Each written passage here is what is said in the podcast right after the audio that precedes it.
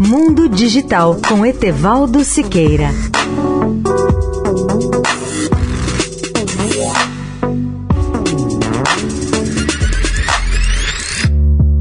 Olá, amigos da Eldorado. Imagens geradas por inteligência artificial ganharam prêmio de arte num concurso no Colorado, Estados Unidos.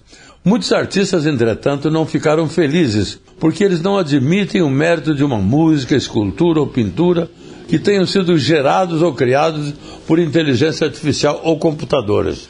Para essas pessoas, o produto da tecnologia não pode ser considerado arte. O vencedor, Jason Allen, de Pueblo Oeste, Colorado, não fez sua obra com um pincel ou um pedaço de barro. Ele a criou com o Mid Journey, um programa de inteligência artificial que transforma linhas de texto em gráficos hiperrealistas. Diante de algumas críticas mais duras, o vencedor contestou: Eu não vou me desculpar pelo uso da inteligência artificial.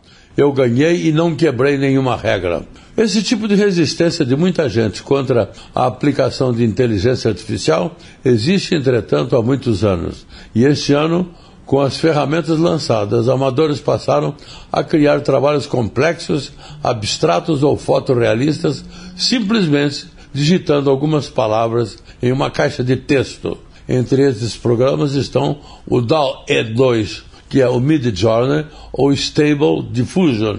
Leia o artigo na íntegra no portal mundodigital.net.br.